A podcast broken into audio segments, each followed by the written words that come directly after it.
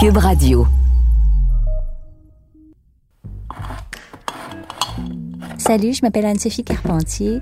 Je vous invite à écouter Garde-manger, un balado en cinq épisodes sur l'histoire cachée des aliments. Pourquoi est-ce qu'essentiellement au Québec, tant d'années plus tard, on boit un jus d'orange qui vient de si loin, mais d'une manière quotidienne?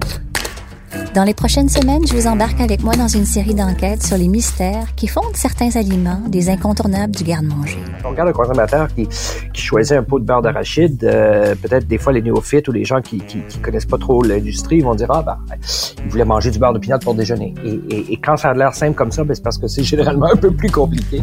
Et si c'était pas notre goût personnel qui nous faisait acheter ces produits-là? Mais si c'était plutôt des histoires insoupçonnées, des histoires beaucoup plus importantes et beaucoup plus captivantes qui guidaient nos préférences alimentaires, est-ce que vous me croiriez? Est-ce que tu me croirais? Moi, je te croirais. je te croirais.